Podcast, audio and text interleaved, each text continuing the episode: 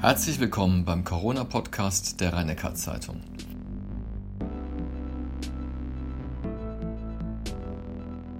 Wieso die Corona-Pandemie zwar so gut wie vorbei ist, die Gefahr aber dennoch nicht ganz gebannt, darum dreht sich die 106. Folge des RNZ Corona-Podcasts.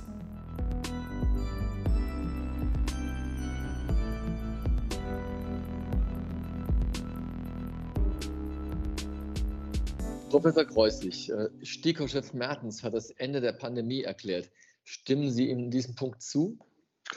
Ja, diese Erklärungen, Macron hat das vor einiger Zeit gemacht, Biden für die USA vor einiger Zeit, die kranken halt immer ein bisschen daran, dass Pandemie und Endemie sind epidemiologisch definierte Begriffe, die häufig für das, was gemeint ist, nicht wirklich gut passen. Pandemie wird von der WHO, der Weltgesundheits Organisation erklärt und kann auch nur von ihr beendet werden, bedeutet im Grunde ein äh, in Wellen neu auftretendes, neu auftretender Erreger, der auf eine Bevölkerung trifft, die bisher mit diesem Erreger noch keinen Kontakt hatte und deswegen im Prinzip alle Menschen empfänglich sind.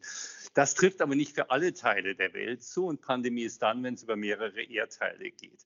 Das ist momentan schon noch der Fall, aber bei uns nicht. Also wir, wir sind de facto immer noch in der Pandemie, wenn auch gegen Ende der Pandemie. Aber das Virus bei uns hat bereits endemischen Charakter angenommen. Das ist, was gemeint ist, aber ein bisschen kompliziert ist zu erklären. Deswegen bin ich persönlich der Auffassung, wir sollten uns eher mit den Inhalten beschäftigen, als ob dieser oder jener Begriff der genau passende ist.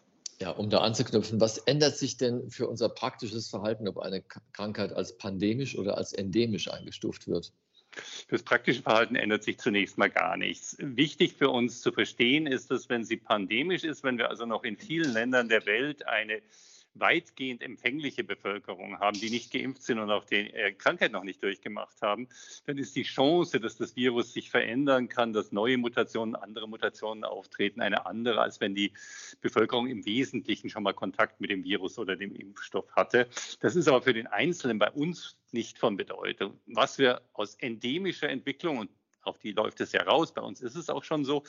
Was wir aus einer endemischen Entwicklung entnehmen können, ist, das Ding geht nicht wieder weg. Also wir werden auch in den nächsten Jahren noch damit zu tun haben. Und es wird auch weiter Infektionen, Erkrankungen geben und für bestimmte Gruppen auch immer mal wieder Auffrischimpfungen. Hm. Wenn man sich so umhört, dann hat die jetzige äh, Omikron-Subvariante führt zu etwas heftigeren Symptomen als die Vorgängervarianten.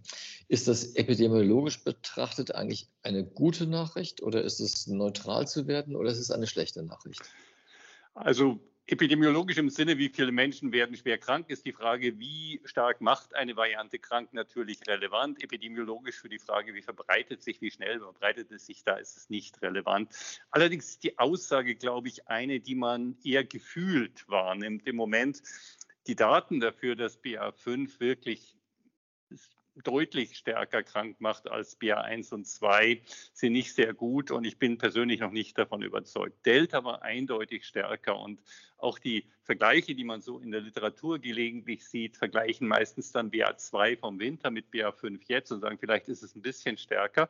Gerade gestern ist in Nature ein Paper publiziert worden, wo eine Gruppe ähm, die verschiedenen Varianten, also bis hin zu BA5 in unterschiedlichen Tiermodellen untersucht hat und keinen wesentlichen Unterschied ge gesehen haben. Ich habe das Gefühl, es ist eher so, dass der Verlauf bei verschiedenen Menschen unterschiedlich ist. Wir haben Leute, die sind eine Woche durchaus mit ordentlich Fieber krank und wir haben Menschen, die haben es gar nicht bemerkt, sondern sind nur untersucht worden. Und je nachdem, wie viele man wovon hat und mit denen man auch dann spricht, ist der Eindruck unterschiedlich. Aber groß ist der Unterschied nicht. Mhm. Also was vermehrt berichtet wird, ist, dass zumindest die Corona-Tests, also die Schnelltests, länger positiv ansprechen. Also zehn Tage positiv ist mittlerweile normaler Befund und das war ja bei der letzten Welle deutlich kürzer. Die waren schon immer lange positiv, je nachdem, wie, wann sie aufgetreten sind. Also wir haben ja mhm. mehr die PCR-Untersuchungen gemacht und die waren immer 10, 11, 12 Tage nach äh, Beginn der Symptome positiv. Bei den Schnelltests kann ich nicht so genau sagen, äh, aber auch die sind durchaus über längere Zeiträume positiv gewesen. Aber die Tatsache, ob ich im Schnelltest positiv bin, sagt ja nichts aus, wie mein Verlauf, was die Krankheit betrifft, äh, sich tatsächlich gestaltet. Er sagt noch nicht mal viel darüber aus, wie infektiös ich zu dem Zeitpunkt bin. Denn da gibt gibt es immer noch, wenn das Immunsystem gewinnt und das Virus langsam verschwindet, gibt es immer noch haufenweise tote Zellen. Und in diesen toten Zellen ist halt die RNA, die wir in der PCR nachweisen, und ist auch das Protein, also das Virus-Eiweiß, das wir im Antigen-Schnelltest nachweisen, immer noch vorhanden. Deswegen ist die Frage, ist jemand infektiös, wenn er noch im Schnelltest positiv ist, nicht so einfach zu beantworten. Das führt mich zur nächsten Frage. Wir haben ja im Oktober darüber gesprochen, dass eine Isolierung von Infizierten vielleicht gar nicht mehr so nötig ist. Wie stehen Sie denn jetzt dazu? Ja, zunächst muss man unterscheiden, ob die Leute symptomatisch sind, also ob sie krank sind, mehr oder weniger krank sind. Ähm, Personen, die krank sind und die Corona-positiv sind, sollten sich, so gut es eben geht, isolieren und auf keinen Fall zur Arbeit gehen. Aber das empfehlen wir ja bei anderen Krankheiten auch nicht, dass man zur Arbeit geht, sondern dass man dann zu Hause bleibt, bis man wieder gesund ist. Reden müssten wir, müssen wir über die Personen, die eigentlich keine Symptome haben, aber positiv sind. Und davon gibt es ganz viele, die wir gar nicht entdecken, weil natürlich nicht jeder Mensch mehr jetzt, und es auch gar nicht sinnvoll und notwendig, ständig Schnellteste durchführt, wie es noch vor einiger Zeit der Fall war. Insofern gibt es viele Menschen, die sich infiziert haben und es gar nicht wissen und es nicht bemerkt haben und auch nicht getestet worden sind und die natürlich zur Arbeit gehen, im täglichen Leben äh, tätig sind, zur Schule gehen oder wohin auch immer. Das ist die Realität. Und da stellt sich dann schon die Frage, wie gehen wir dann mit jemandem um, der sich halt getestet hat und auch keine Symptome hat und dann positiv geworden ist im Vergleich zu anderen Menschen, die eben nicht getestet haben, weil es gar keinen Grund dafür gab. Der andere testet sich vielleicht, weil in seiner Familie oder Umgebung ein positiver Fall aufgetreten ist. Und ich kenne eine ganze Menge von Personen, die genau so aufgefallen sind und sagen, ich hätte es nicht bemerkt, wenn ich nicht einen Schnelltest und dann eine PCR gemacht hätte. Und da bin ich immer noch der Meinung, dass diese Differenzierung uns nicht weiterhilft. Ob wir für bestimmte Bereiche, für bestimmte Funktionen ähm, immer noch Maßnahmen empfehlen, das ist eine andere Situation. Und selbstverständlich werden wir in den Kliniken weiter Maskenpflicht haben und werden wir in den Kliniken weiter darauf achten. Aber auch in den Kliniken muss man sich zumindest für viele Bereiche überlegen, ob es nicht besser ist, Personal, das keine Symptome hat und nur in einem Test positiv ist, in der Klinik zumindest für bestimmte Funktionen einzusetzen. Die würde man nicht auf eine Transplantationsstation einsetzen, wo immungeschwächte Patienten sind, aber durchaus in anderen Bereichen können sie tätig sein und damit sicherstellen, dass die Versorgung für viele andere Menschen, die zu diesem Zeitpunkt schwerere Krankheiten gesichert ist und nicht durch den Ausfall von Personal gefährdet ist. Deswegen empfehlen wir und bitten wir auch immer in der politischen Diskussion darum, dass man hier bessere Regelungen trifft, um die Möglichkeit, auch gerade in der Krankenversorgung, ausreichend Personal zu haben, sicherzustellen. Und etwas weiter gedacht, kann man dann einfach Corona nicht gerade so laufen lassen und behandeln wie eine andere Viruserkrankung auch infiziert. Also mit Symptomen bleibt man zu Hause, ohne Symptomen läuft alles weiter wie bisher? Im Wesentlichen kann man das. Ich denke, wenn wir uns mit dem Gedanken anfreunden, dass zumindest bestimmte Gruppen mit höherer Gefährdung sich weiter impfen lassen, wenn wir akzeptieren und es auch so machen, dass wir Masken tragen, wenn wir mit, mit, mehr gefährdeten Personen in Kontakt kommen, dass wir vielleicht auch Masken tragen, wenn wir ein bisschen leichte Symptome haben und auch unsicher sind, was es sein könnte, dass wir auf alle diese Dinge achten, dann kann man in der Tat aufhören, ständig an Corona zu denken. Hm. Es war ja ein bisschen so die Panik. Also Sie haben ja immer gesagt, nein, es ist, besteht eigentlich kein Anlass dazu, frühzeitig äh, panisch zu werden. Aber der Gedanke stand ja im Raum, ob vielleicht in diesem Winter noch mal eine stärkere Variante kommt. Vielleicht so ansteckend wie Omikron, aber so schlimm wie Delta. Ist diese Gefahr oder, oder, oder virtuelle Gefahr, ist die eigentlich damit jetzt auszuschließen? Kann man sagen, es ist sehr unwahrscheinlich, dass das eintrifft? Ausschließen sollte man in der Biologie und Medizin nichts, mhm. denn das ist immer falsch. Äh, es bestehen immer Möglichkeiten, dass andere Dinge auftreten. Im Moment ist die Entwicklung so, dass wir weitere Varianten kommen sehen, sind verschiedene. Im Moment wird viel über BQ1, BQ11 gesprochen, äh, auch über andere Varianten die ganz offensichtlich noch besser das Immunsystem unterlaufen können. Die haben zusätzliche Veränderungen in diesem Oberflächenprotein und sind wahrscheinlich die Varianten, die dann im November, Dezember die, den nochmaligen Anstieg, den wir erwarten können der Infektionen. Im Moment haben wir einen Abfall, nachdem wir im September ähm, sehr früh eine ganze Menge Infektionen haben, sind die jetzt abgefallen. Wir werden sicher zum Winter nochmal ansteigen und dann rechnen wir mit diesen Varianten. Alles, was wir bisher über die wissen, ist, dass sie nicht stärker krank machen und dass wir insofern vermutlich eine Situation haben mit einem erneuten Anstieg von Infektionen, durchaus auch einigen Erkrankungen, auch manchen Intensivfällen, aber keine andere Situation, als wir sie jetzt im September, Oktober erlebt haben.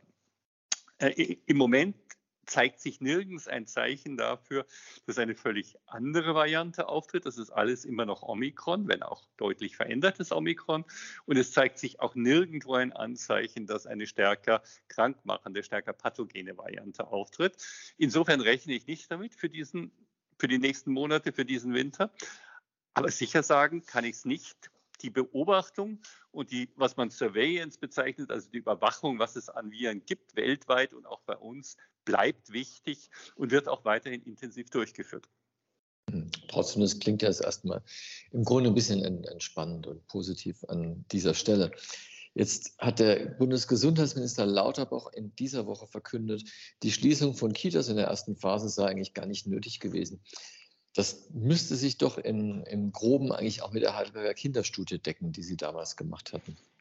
Also das Ergebnis passt zusammen. Wir haben damals gesehen, dass Kinder weniger häufig infiziert waren in den Familien und ähm, die Infektion häufiger ähm, anders ausging, insbesondere bei den jüngeren Kindern unter fünf Jahren. Da war es auffallend. Bei den Kindern über fünf Jahren ähm, kann man alle möglichen Aspekte noch mit reinbringen, aber bei den Kindern unter fünf Jahren hat man das deutlich gesehen. Das ist aber natürlich in einer anderen Situation gewesen. Das ist in einer Phase, wo wir Lockdown hatten, wo sie gar nicht in den Kitas waren und insofern kann man daraus natürlich keine endgültigen Schlussfolgerungen, konnte man auch keine endgültigen Schlussfolgerungen ziehen, wie die Situation gewesen wäre, wenn alle in den Kitas auch gewesen wären. Insofern passt es zusammen, aber natürlich konnten wir damals so weitreichende Schlussfolgerungen aus diesen Daten nicht ziehen, weil wir einfach gar keine Möglichkeit hatten, Zahlen in einer Situation, wo die Kitas offen sind und die Infektion sich langsam ausbreitete hatte, da ja eben der Lockdown ab dem Mitte März 20 eingetreten war. Mhm. Jetzt die Schlussfolgerung lautet ja, dass sowas möglichst nicht mehr wiederholt werden soll. Also auch da so ein bisschen Entspannung angesagt. Wie ist es denn eigentlich jetzt beim Thema Impfen? Also einerseits äh, Corona scheint es beherrschbar zu sein und umgekehrt gibt es aber diese Impfempfehlung auch per Anzeigen. Ist es denn überhaupt ein ernstzunehmendes Problem, wenn sich jetzt weniger Menschen impfen lassen? Vielleicht noch kurz zu Ihrem äh, vorherigen Punkt, den Kitas, ganz kurz ein Satz. Äh, ich denke, es ist total sinnvoll, dass die zukünftig offen bleiben, ebenso die Schulen und auch der normale Betrieb. Das passt ja zu dem, was Sie eben gefragt haben, mhm, ja. dass man einiges auch laufen lassen kann und nicht mehr so tut, als müsste man ständig intervenieren. Ähm, zum Impfen. Ich denke, die, das Risiko für Menschen höheren Lebensalters, wenn das Immunsystem nicht mehr ganz so stark ist, auch für Menschen mit Grunderkrankungen, etc. ist ja weiterhin gegeben. Die sind schon geschützt durch die Impfung, aber der Schutz wird mit der Zeit nachlassen und deswegen empfiehlt man Auffrischungsimpfungen für diese Personen. Es gibt aktuell ja keine Impfempfehlung für Personen unter 60 Jahren weitere Auffrischungen zu machen. Es gibt nur die Empfehlung, dass sich Menschen, die noch nicht mehrere Kontakte entweder mit dem Impfstoff oder dem Erreger haben, nach wie vor impfen lassen sollten. Es ist jetzt auch keine Katastrophe, wenn sich der 25-Jährige nicht impfen lässt. Das wird äh, in dem Gesamtbild der Situation keine große Rolle spielen. Aber für Personen höheren Lebensalters und mit Grunderkrankung ist eine Auffrischungsimpfung in gewissen Abständen weiterhin sinnvoll. Hm. Wenn Sie sagen ältere Menschen, aber die Empfehlung lautet ja ab 60 Jahre, wie ist es denn konkret? 60, 65? Ist es vielleicht auch eine Ermessensfrage, ob man sich jetzt impfen lässt zum vierten Mal oder nicht? Es ist immer eine Ermessensfrage. Im, Im, Grunde ist es wie mit der Grippeimpfung. Die Empfehlung, das hatte ich Ihnen, ich glaube, schon im Frühjahr gesagt, sollte eigentlich im Grunde für Corona ähnlich werden wie für Grippe. Und so ist es ja auch gekommen, erfreulicherweise. Und auch gegen Grippe lassen sich nicht alle impfen. Aber für Menschen, die ein höheres Risiko haben, ist es durchaus sinnvoll, sich impfen zu lassen. Ob jemand diese Empfehlung, diese Sinnhaftigkeit für sich als solche empfindet oder sagt, ja, das mögen die anderen sagen, dass das sinnvoll ist, ich finde es aber für mich nicht sinnvoll und deswegen lasse ich es. Das ist und bleibt eine persönliche Entscheidung und da sollten wir auch das müssen wir akzeptieren und das sollten wir auch akzeptieren. Das ist auch richtig so. Hm.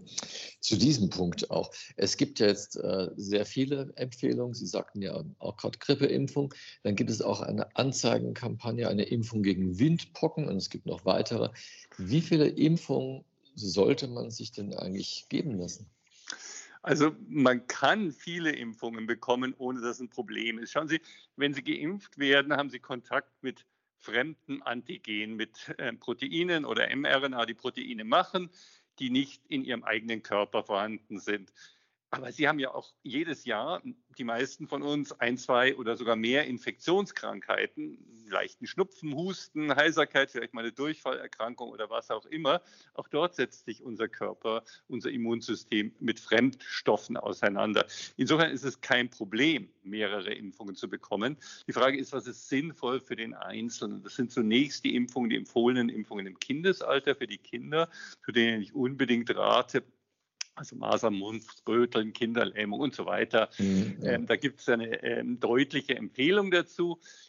Persönlich rate ich auch dazu, ähm, insbesondere im höheren Lebensalter die äh, Grippeimpfung dann wahrzunehmen in dieser Situation. Die Impfung gegen die Gürtelrose ist der gleiche Erreger wie Windpocken. Es soll die Gürtelrose im höheren Lebensalter dann äh, verhindern. Den kann man machen ist insbesondere relevant für Personen wiederum mit schwereren Grunderkrankungen und so weiter. Also, und dann haben wir die ganz vielen Impfungen, die für bestimmte Reisen notwendig sind. In manche Länder können sie ja nur reisen, wenn sie gegen Gelbfieber mhm. geimpft sind oder gegen Hepatitis A und so weiter. Und das ist dann abhängig, was der Einzelne braucht. Also ich glaube, die empfohlenen Impfungen im Kinder- und Jugendalter sollte man seinen Kindern auf jeden Fall angedeihen lassen. Dann gibt es die Reiseimpfungen. Dafür gibt es auch Empfehlungen von Truppenmedizinern. Man kann sich auch in der entsprechenden Sprechstunde dann beraten lassen, wenn man das möchte. Und dann die Situation spezifisch im höheren Lebensalter oder bei Grunderkrankungen. Das wäre so das Spektrum, an das man denken sollte. Hm. Jetzt sind ja wegen Corona, auch wegen der Vorratshaltung, was im Prinzip ja auch richtig ist, Milliarden von Impfdosen im Umlauf, die aber wahrscheinlich gar nicht alle gebraucht oder garantiert alle nicht gebraucht werden. Ist es denn sinnvoll, diese Impfdosen zu verschenken oder werden die in anderen Staaten jetzt auch nicht mehr gebraucht? Also es ist sinnvoll, sie zu verschenken und sie werden auch in anderen Staaten gebraucht. Das Problem ist häufig, dass ähm, der Zeitpunkt, zu dem sie verfügbar gemacht werden, relativ nahe am Verfallsdatum ist. Und wir können ja nicht hergehen und sagen, ein Impfstoff verfällt jetzt am 1. November meinetwegen, aber wir geben ihn irgendwo anders hin, weil da ist das Verfallsdatum nicht so wichtig. Das heißt, wenn der Zeitraum zu kurz ist, in dem man ihn noch verimpfen kann, dann ist es schwierig, diesen Impfstoff sinnvoll anzuwenden und umso schwieriger, je weniger etabliert, je weniger stark das jeweilige Gesundheitssystem ist wenn sie eben nicht Impfzentren haben und ähnliche Einrichtungen, die sehr effizient, auch schnell den Impfstoff an die Bevölkerung bringen, dann ist es umso schwieriger. Und wenn Sie dann nur noch kurze Restlaufzeiten, nenne ich es mal, Restlaufzeiten des Impfstoffs, bevor er verfällt haben, dann ist er nicht mehr sinnvoll einsetzbar. Und das ist häufiger eingetreten, dass einfach die Laufzeit bis zum Verfallsdatum zu kurz war und dann die Länder gesagt haben, damit können wir jetzt auch nichts mehr anfangen. Hm. Und ist es jetzt ein Spezifikum von Corona, dass da so viel Impfstoff zur Verfügung steht, der zu verfallen droht?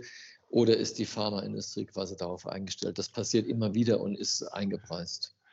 Nein, das ist ein Spezifikum von Corona. Für die Pharmaindustrie ist es ja weiterhin ein gutes Geschäft, weil die Impfstoffe sind ja abgenommen worden. Die sind ja nicht auf Halde produziert, sondern die sind gekauft worden von Staaten und die haben dafür gutes Geld bezahlt. Insofern die Pharmaindustrie leidet in diesem Fall nicht darunter.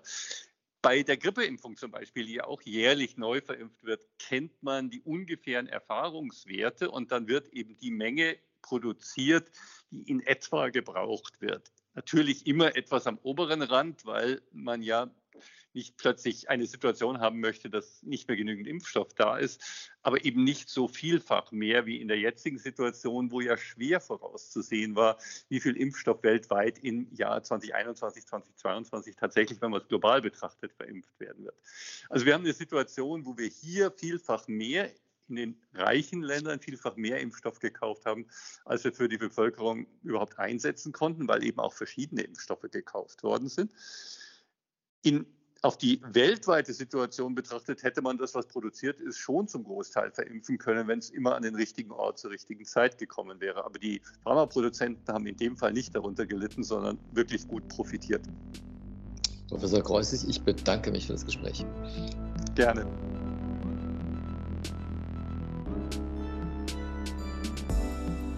Dies war die 106. Folge des RNZ Corona Podcasts mit Hans-Georg Kreuslich, dem Chef Virologen am Heidelberger Universitätsklinikum.